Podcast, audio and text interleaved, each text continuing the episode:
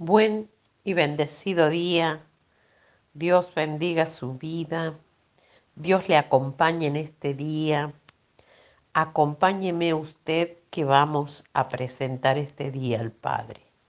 Padre Celestial, te damos gracias por un día más de vida, gracias por tu presencia, gracias por tu paz, por la plenitud de la estatura de Jesucristo que has dejado para nosotros te bendecimos, te glorificamos y te exaltamos en este día y declaramos un día en victoria en el nombre de Jesús. Amén. La palabra de hoy se encuentra en Proverbios capítulo 11, versículo 2 y dice así, Cuando viene la soberbia, viene también la deshonra, mas con los humildes está la sabiduría. Titulé este devocional un pensamiento diferente. Jesús vino a la tierra a retar a nuestra mente e intelecto con una manera de pensar distinta al mundo y aún a la razón. Nos habló de un nuevo nacimiento, nos mostró una fe ilimitada y el poder de la palabra para sanar física y espiritualmente. El mundo, en, en su mentalidad, posee un pensamiento capitalista, podríamos decir que se basa en el hecho de que cada uno es dueño de lo que gana o de aquello por lo que paga. En esta sociedad las personas se preocupan y se esfuerzan más por su prosperidad económica que por sus propias familias. Dice la palabra en Proverbios 17, versículo 1.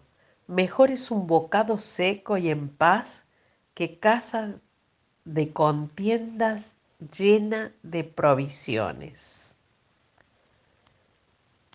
Qué palabra. Bendito sea Dios. Jesús nos enseñó diciéndonos, donde está tu corazón, donde está tu tesoro, perdón, allí está tu corazón. Donde está tu tesoro, allí está tu corazón.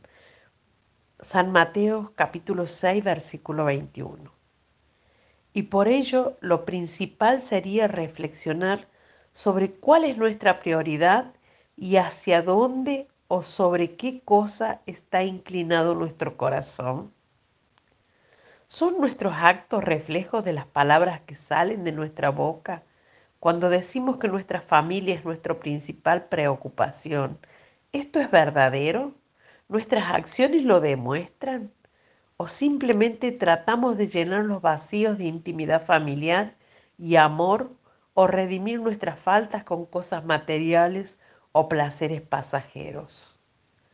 Como hijos de Dios sabemos que el calor de un hogar en donde reina la unidad, el afecto, la paz, es algo que no se puede comprar o pagar. Solamente lo podemos construir constituyéndonos en ese cordón de tres dobleces con el Padre, del que habla la palabra de Dios. Continuemos reflexionando sobre nosotros como personas y sobre todo con identidad de hijos e hijas de Dios. ¿Somos respetuosos con nuestro prójimo y valoramos a las personas y su vida por encima de otras cosas? Hoy te insto a buscar no aquellas cosas que aparentan darle un mejor confort o más valor a, nuestra vida, sino más bien aquellas con las que realmente podemos bendecir a nuestras familias y a nuestro prójimo. No importa qué rol te toca desempeñar, tal vez como padre o madre o hijo o hermano, que el pan que te alimente sea hacer la voluntad de Dios en medio de la familia donde Él te ha puesto y vivir como un verdadero hijo, hija de Dios, dando testimonio delante de todos que eres una nueva creación con una mentalidad renovada y un pensamiento diferente. Vivamos la palabra de Dios.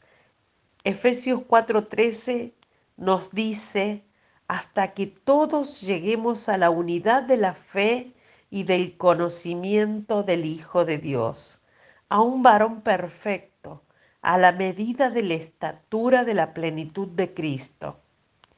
Esta es la medida para nuestra vida. No debemos conformarnos con otra cosa distinta. Nuestra oración a Dios hoy.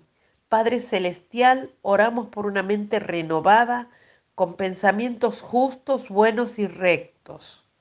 Te pedimos el poder de ser amables, la fuerza de perdonar, la paciencia de ser comprensivos y la resistencia de aceptar las consecuencias de mantener lo que creemos que es correcto. Te pedimos visión para ver y fe para creer en tu justicia, en tu pronta venida para guardar nuestros corazones con santo temor. Ayúdanos a dedicar toda nuestra vida, pensamiento y fuerza a la tarea de hacer la paz. Clamamos por la inspiración y el poder de cumplir el propósito para el que fuimos creados. En el nombre de Jesús, amén. Te bendigo y te declaro en la revelación de esta palabra sobre tu vida. Te declaro con pensamientos diferentes. Te declaro creyendo posible lo imposible. Te declaro viendo la gloria de Dios. Porque al que cree, todo le es posible. En el nombre de Jesús, hasta mañana.